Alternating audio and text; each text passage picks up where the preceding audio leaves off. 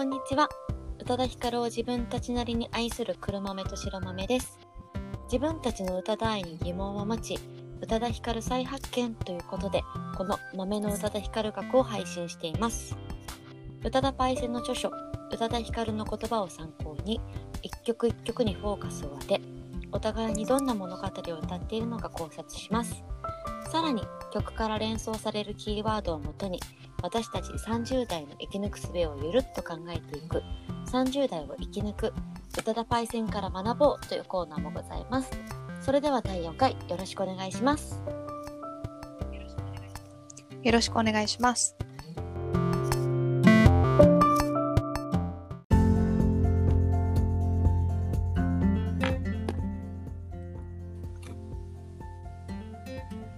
回の曲は B&C 宇多田パイセンのアルバム「ファーストラブに入っている曲です。そうですね、えーこの曲はボニーさんとクライドさんを説明しないと始められない曲だと思いましたので少し説明させていただきますうん、もうタイトルがボニーとクライドですからね。お願いいたします。はい、えーボニーとクライド1930年代前半にアメリカ中西部で銀行強盗や殺人を繰り返したボニー・パーカーとクラウド・パウロというカップル。当時のアメリカは大公共時代さらに禁酒法だったり生活者は心懐も心も懐も貧しかった時代に、えー凶悪犯であるものの、えー貧しい人たちからはこうカリスマみたいな存在だったみたいですね最後は2人一緒に射殺されて亡くなってしまいます。はい。二人をイメージした映画もね、公開されてていた みたいですし、いや、なんか本当これを聞くときにボニーとクライドについて改めて勉強して、あそういう時代もあったんだなと思いましたし、またこう、この二人をね、テーマにして曲をね、作ってしまう宇多田パイセンっていう感じです。そうですね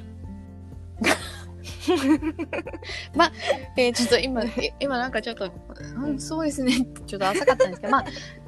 そんな曲ですが、はい早速ね、白豆さんから曲の考察、白豆物語をお願いいたします。はい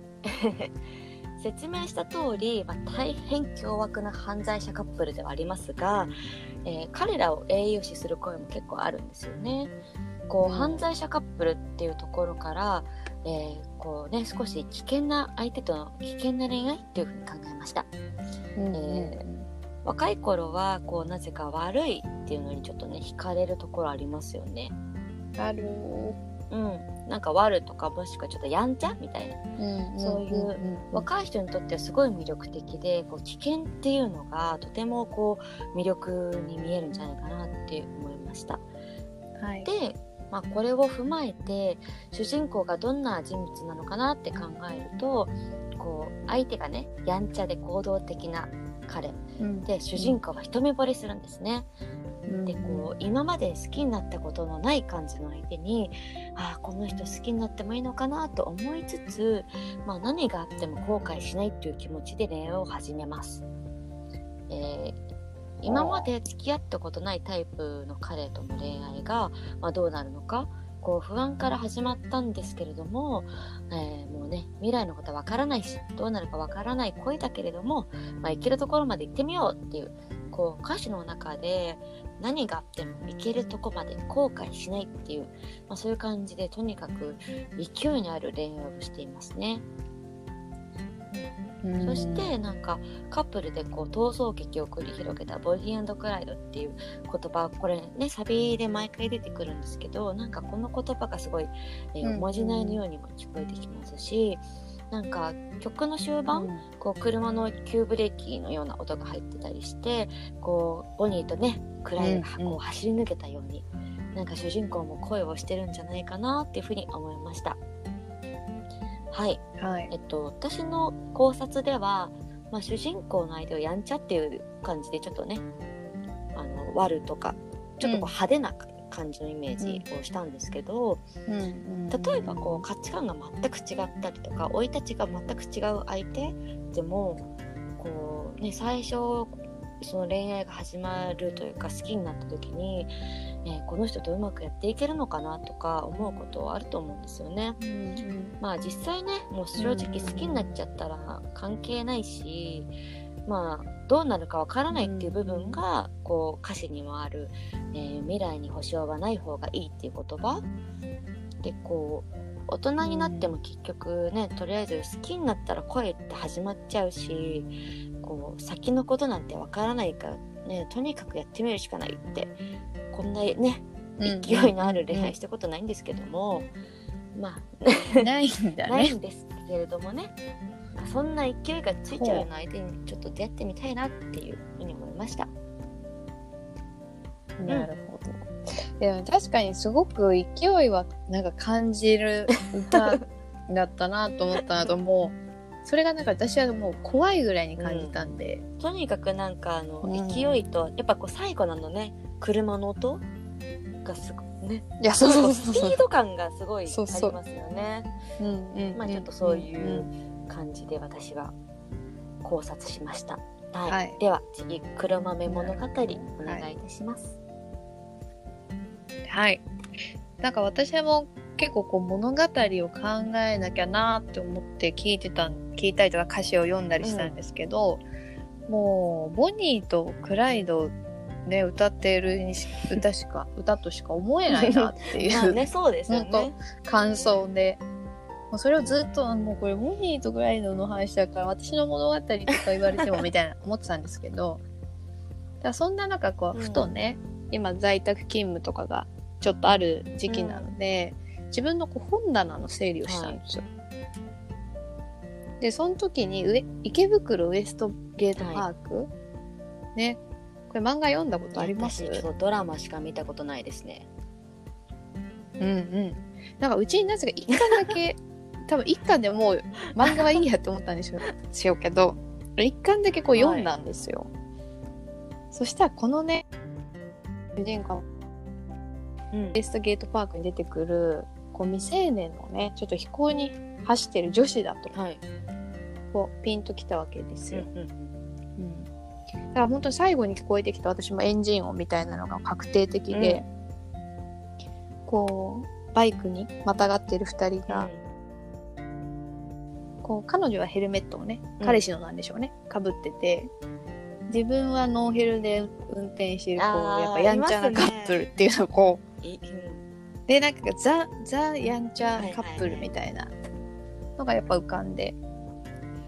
ただなんかこの主人公ってやっぱ愛にちょっと私は鈍感だったりとか、逆に初恋とかではなくて、なんか恋はしたことあるけどなんか愛に飢えてるような、うん、なんか愛に失望しちゃったのかなっていうとにかくこう自己肯定感みたいなのが低い女の子女の子っていうか子なのかなと思って。こう自分を大切にする恋愛っていうのができていなかった子が、これが本当の私の愛みたいな感じに バカにしてるわけじゃないんですけどちょっと気づいたのかなって思ったんですよね。でもなんかとはいえちょっと一方的な愛に感じてしまっうんてなんかちょっと自分を痛めつけてきた傷が治りきってないのか、かなりのやっぱ狂気を感じるという歌詞。いやだってなんかこう傷つけ傷ついて、なんか私はそんな愛に殺戮表現はいらないなっていう タイプなんでただなんか生きてる上ですごく傷つくことはね必要だなとはね思います。うん。そんな傷つけ傷ついてって簡単に傷を作ったらあかんですよっていうこう目線でなっちゃいました。うん、そうでもなんか愛に失望するってことはなかなあるのかなと思うので、こればかりはちょっと仕方ないよなと思いつつこうね愛の失望トラップって結構ある気がするので。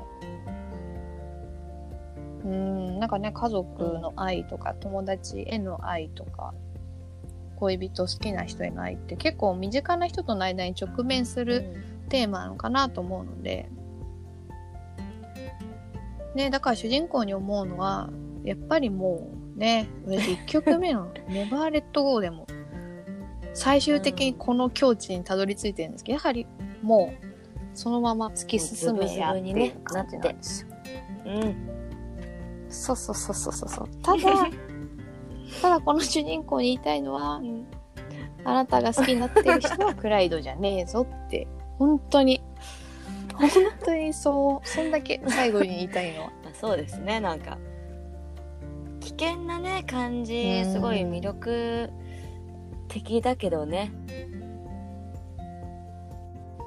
うん。そう、魅力的なんですけど、なんかその人以上に、相手以上に危険じゃないと、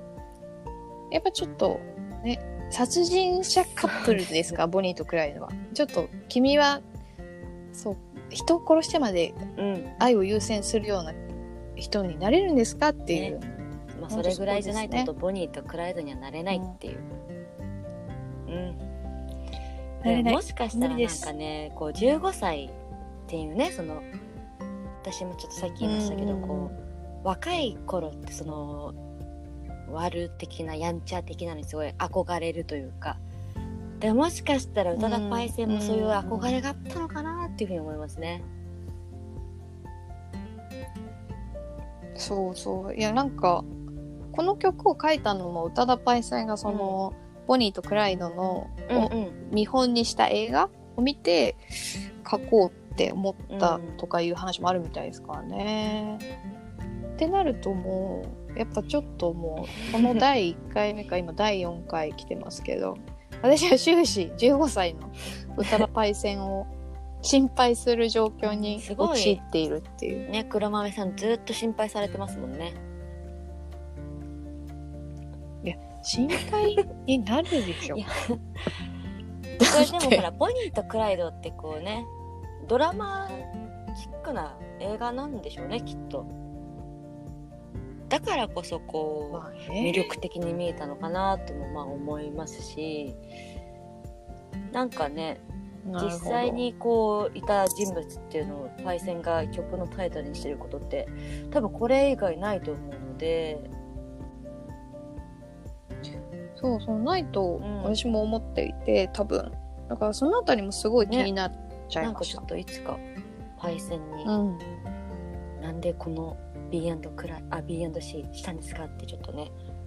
聞いてみたいですね。うん。ねすごい聞きたい。はい。はい。そしたらまとめると、B&C、この曲は、えー今までにないくらいの恋愛をしている主人公が、もう思いが募って極論に走り、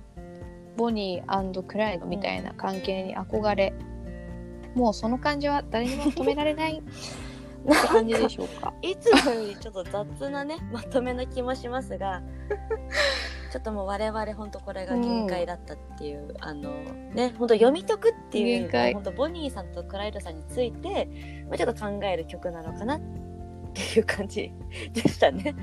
そ うそうそうそうそうそう。そういうなんかもう歴史上の人物が 言いたいみたいなちょっと。限界でした。えそうそうそう。だからまあ今度ね、そのボニーとクライドをテーマにした映画、まあ見てみようかなぐらいのね、そんな感じです。うん。はい。ではそれを踏まえて30代を生き抜く宇多田パイセンからはい学ぼう、お願いしますいきましょう。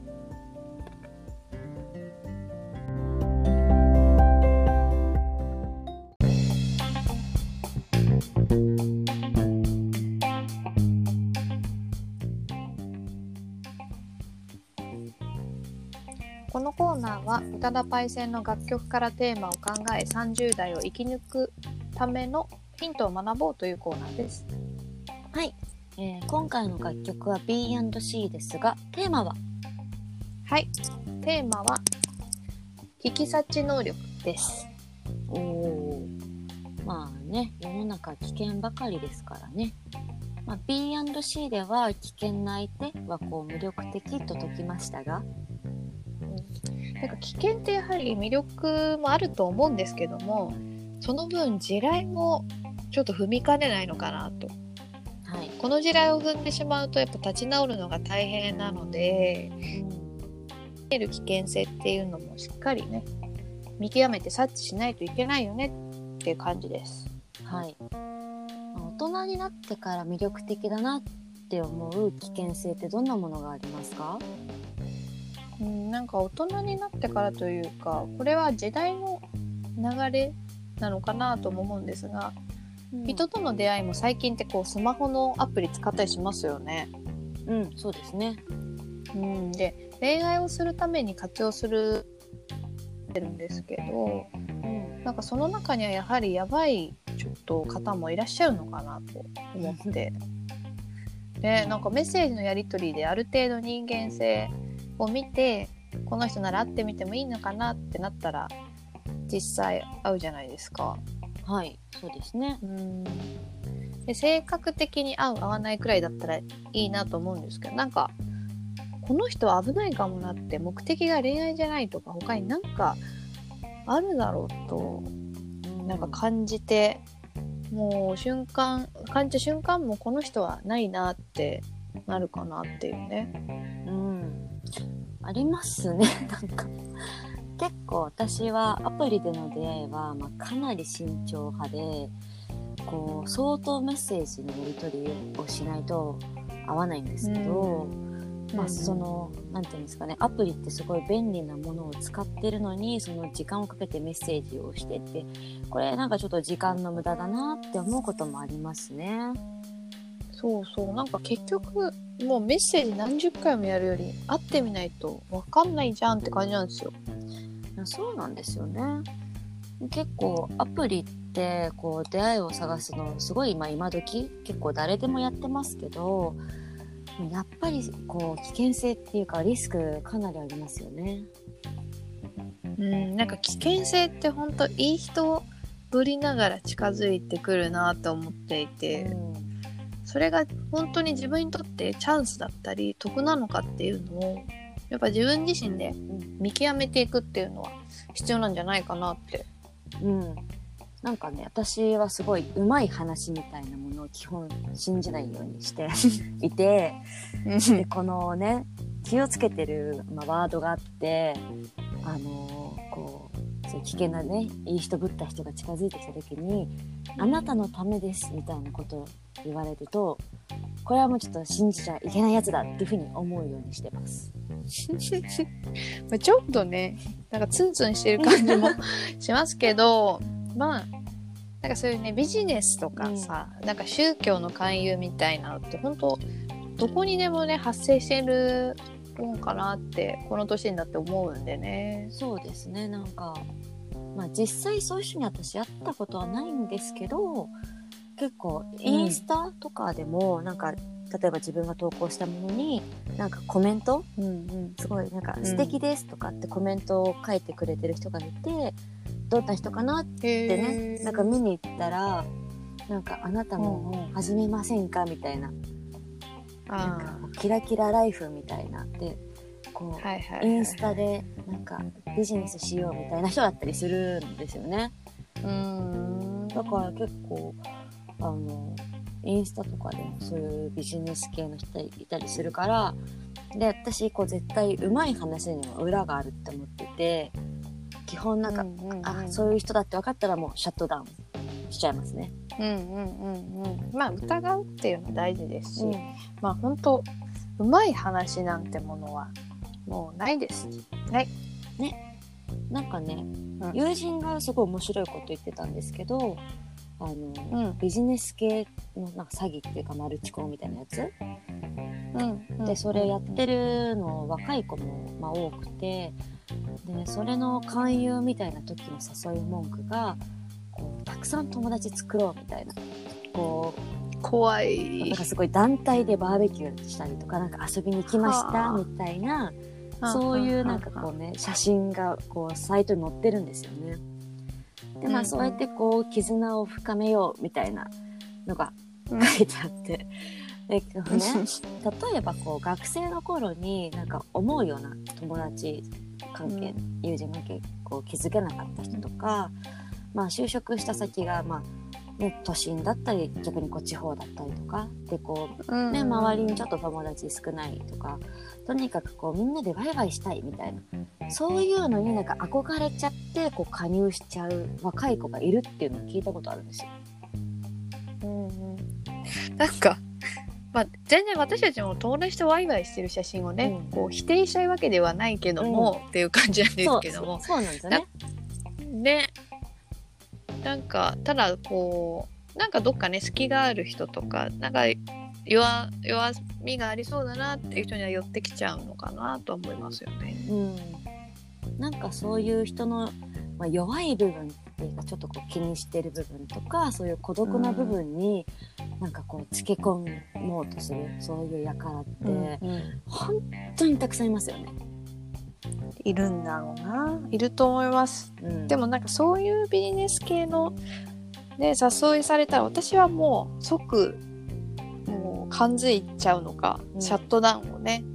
するタイプなんで逆効果なんだと思うんですけどね。うん、なんかすごい本当何年ぶりみたいな友達から急に「元気?」とか連絡来ると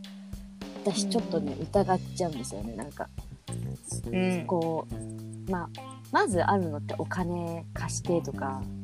そういうのは いや言われたことないんですけど、まあそのね、とかなんかこういうの一緒にやらないみたいなのとかうんなんかそういうの来そうでちょっと本当に数年ぶりから来たしかもそんなに仲良くない友達からのちょっと連絡はもうちょっと歌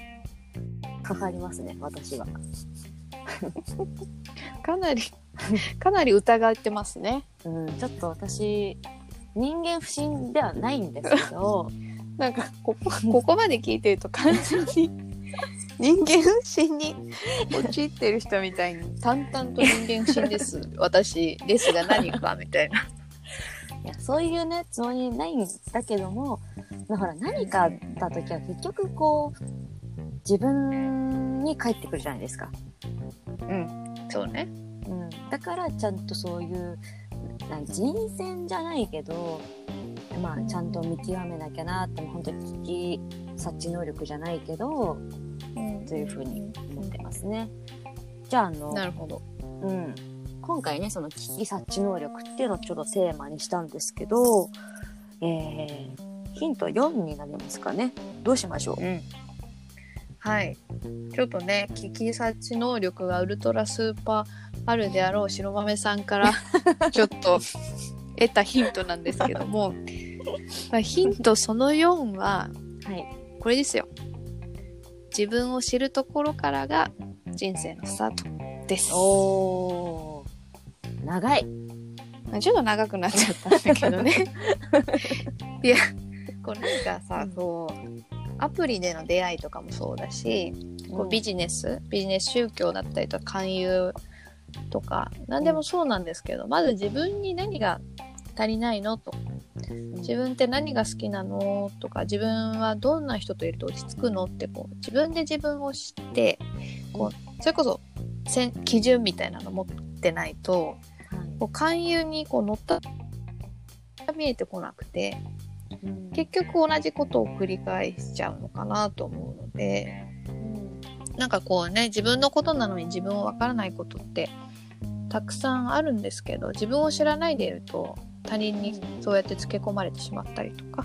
危険な目にねちょっとあってしまうんじゃないかなとうん思います。そうですね。なんかこう、一つでもね、自分はこれみたいな、私はこれっていうものがあると、まあいいのかなと思いますし、こう、まあ人間なので、こう、日常変化ってね、していくと思うんですけど、それをこう、いい部分も悪い部分も含めて、あの、自分で自分をそれを、そういう変化しているんだっていうことを気づくのって、知っているっていうのはすごい大切だと思うんですね。そういうなんか自分の変化っていうのを知っているとなんか自分ってこう成長したんだなっていうのを自分自身で感じられて結局そういうのが自分にとってすごい自信につながるんじゃないかなっていうふうに思います。うん、そうですね。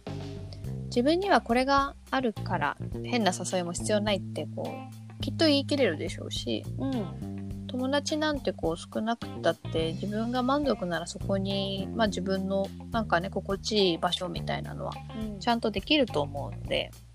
うん、なんか多くを望まなくても自分にとっての必要最低限はここっていうのがちゃんとねあれば全然その友達とワイワイしてウェイっていう写真を載せなくてもうん。もう満たされるのかなと。うんそこから次の目標を持って成長していけるっていうねかなりちょっと上から目線ですけど こんな感じですかね。そうですね。ちょっとね、私まだスタートラインに立ててるかわかんないんですけど、でも、こうちょっと前回すごいパンドラを開けたって言葉ちょっと多用したかと思うんですけど、うんまあいろいろね、その過去にいろんな失敗をしてきたので、うん。そろそろこう自分を知らないとなっていう、うんうんいい加減もう自分のこと知ることを始めていいんじゃないかっていうことで、私はちょっとこれからいいスタートが切れるんじゃないかなっていうふうに思ってますし、まああの、これからどんどん自分自身で自分のことを知っていくと、あの、うん。またね、ああ、成長してんだなとか、ちょっと自分で自分をこうね、認められたりとかするうんと、うんうんなんか、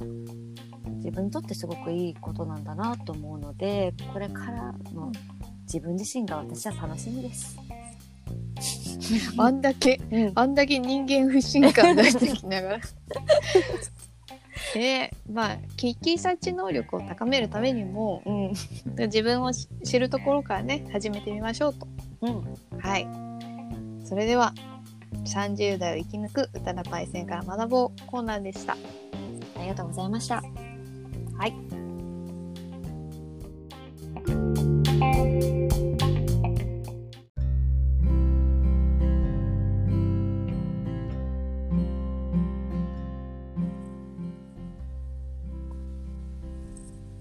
第4回目 B&C でしたが、どうでしたか？はい。まあ、ボニーさんとクライドさんの曲でしたね。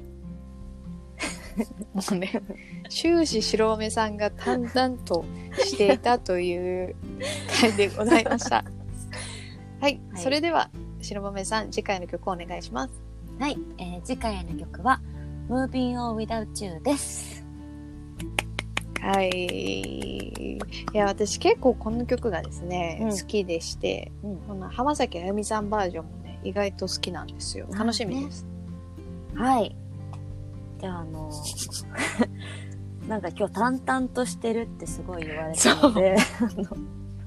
次回はね、もうちょっとこ